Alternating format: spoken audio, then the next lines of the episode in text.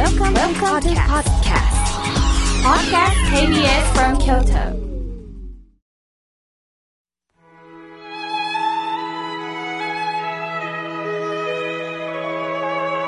改めまして僧侶の河村明慶です今日の法話のテーマはストレスから逃げる方法についてお話しいたします5月もあと数日で終わりですね皆さんにとってこの5月はどうでしたか？体調を崩された方も多かったんではないでしょうか？5月病という季節にちなんだ病名もあるくらい爽やかな時期でもあるんですが、この5月は体調も精神的にも不安定な時期なんです。5月に入り食欲がない。なんだか気分が落ち込む。何をしても楽しめない。眠れない。憂鬱な気分が長期にわたって続く場合、5月病ではないかと言われています。そもそもなぜ5月病なんでしょうか？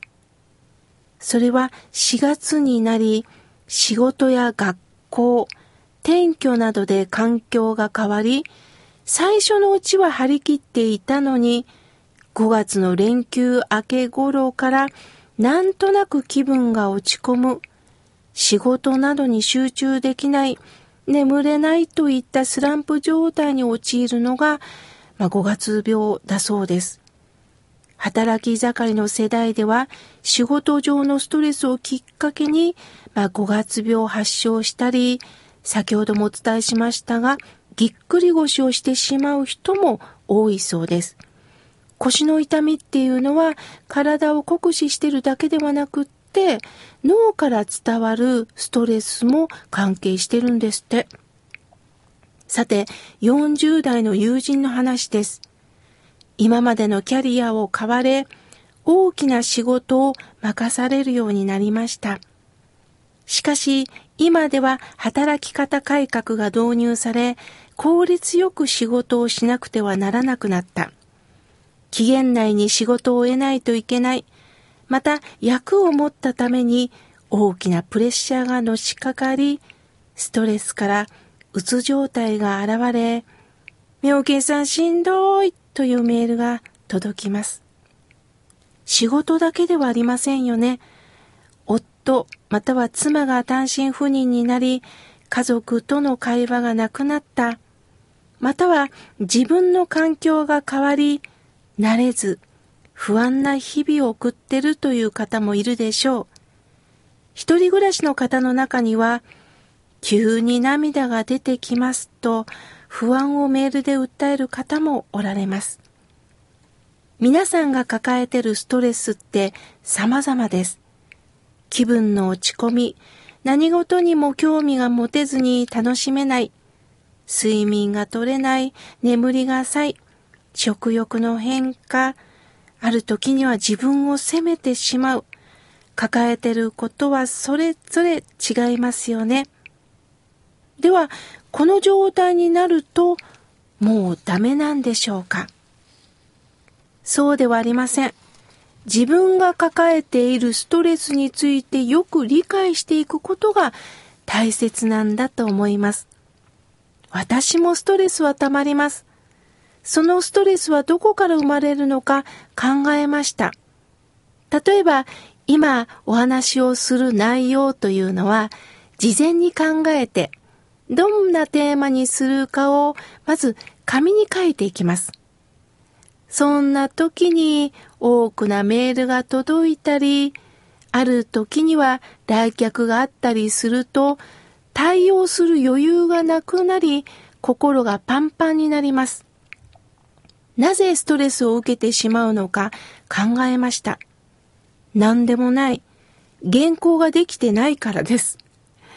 まだ先のことが見えてない時に割り込みが入ると、さらには先が見えないからイライラしますよね。やっていることが途切れ途切れになると、そこからストレスは生まれます。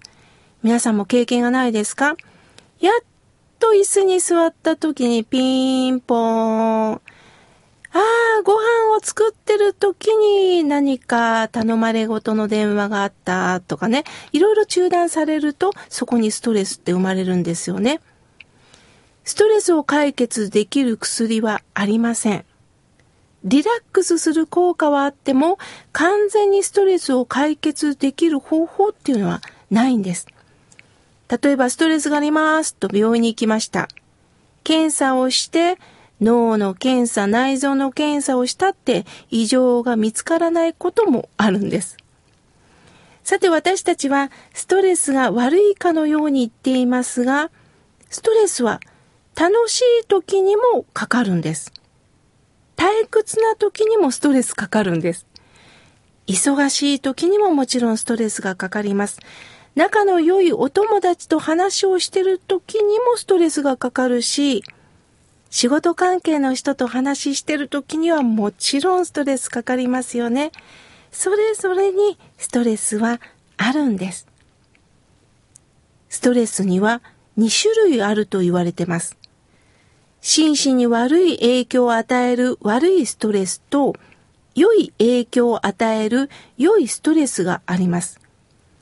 過労や不安、人間関係のトラブルなど嫌なことがある時にかかるストレスが、まあ、悪いストレスで、希望を持って何かに取り組んだり、感動したり、楽しいことをやってる時のストレスは、まあ、良いストレスだと言われています。仏様の目をいただくと、楽しんでいる時のストレスも悪いストレスの仲間に入るよって教えてくれるんですよ。なぜでしょうか？良いストレスとは、私が向上する衝動のことです。こんな調子ではダメだ。前向きになろう。成長しよう。頑張ろう。と、頑張ろうとしててもそこにはストレスってかかってくるんです。良いことをしてても、さらには上を目指して頑張ろうという自分に酔いしれていく、それがストレスにかかることもあります。今度は、あの人頑張ってるんだから、私も同じようなことをしようと挑戦したとします。頑張っている人を目標にこちらも努力をしました。目標を持ってることはいいことなんですが、目指した人と同じ結果が出せるんでしょうか？出せなかった時にはまた大きなストレスがのしかかってくるんですよね。では、良いストレスとはどんなことでしょうか？それは、良いことをしたいという執着から逃げるということです。今の状況を瞬時に把握してさっさと逃げるんです。つまり、できないことは目指さない。無理なことはしないってことです。この私に合ったことをしよう。ですから、意地になって頑張る頑張るではなくって、そこは上手に切り替えて、さっと逃げる。これが緊張感から離れた良いストレスなんです。そこで自分にできるストレスから逃げる方法を4つほど伝えたいと思います。一つは時間を上手に利用しましょう。ストレスの原因の一つは仕事を極端にやってしまう。逆にやろうと思ったけど十分に時間が取れなかった時など仕事への時間の配分がうまくいかないそういう時にはストレスを感じます。どうか一日のスケジュールをよーく見直して、できることから合理的に時間を配分してやっていきませんか？つまり、多くのことを一気にしないようにしましょう。今日はこれをやってあれをやって。なんか若くなった気持ちになるんですが、逆にできなかった時にしんどい思いをします。一つでいいんです。一つやってみませんか？そして他人と交流するということです。他人と交流するということは、ネガティブな感情、そして孤独に持っていること、退屈を和らげるということになります。まさにこの後のゲストとの対話はストレス解消になるんですよ。楽しみです。そして適度な運動をするということです。あることをずっとすると、やはり背中にも腰にも足にも頭にも負担がきます。例えば、ネットを同じ姿勢でやっていませんか？そういう時にはちょっと離れてストレッチをする、ウォーキングをする、背中を伸ばす。これだけでも適度にやっていきましょう。そして、呼吸を整えるっていうことです。呼吸っていうのはね、浅くなるとストレスを感じてるということなんですって。ですから、深い深い深呼吸をしましょう。深い呼吸で深呼吸。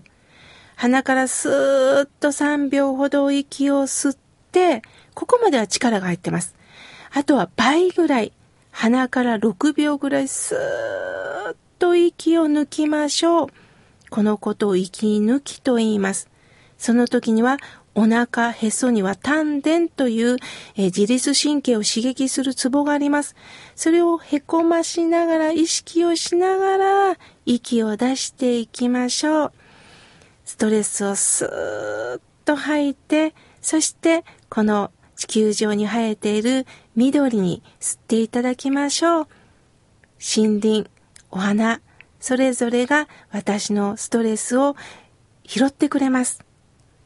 嫌と思った時には上手に逃げましょう。だけど、相手に迷惑をかける逃げはしないでくださいね。その時には、ごめんなさいとしっかりと謝り、迷惑のかからない範囲で無理して自分にできないことをしないということです。今日一日一つだけできることをやっていきませんか？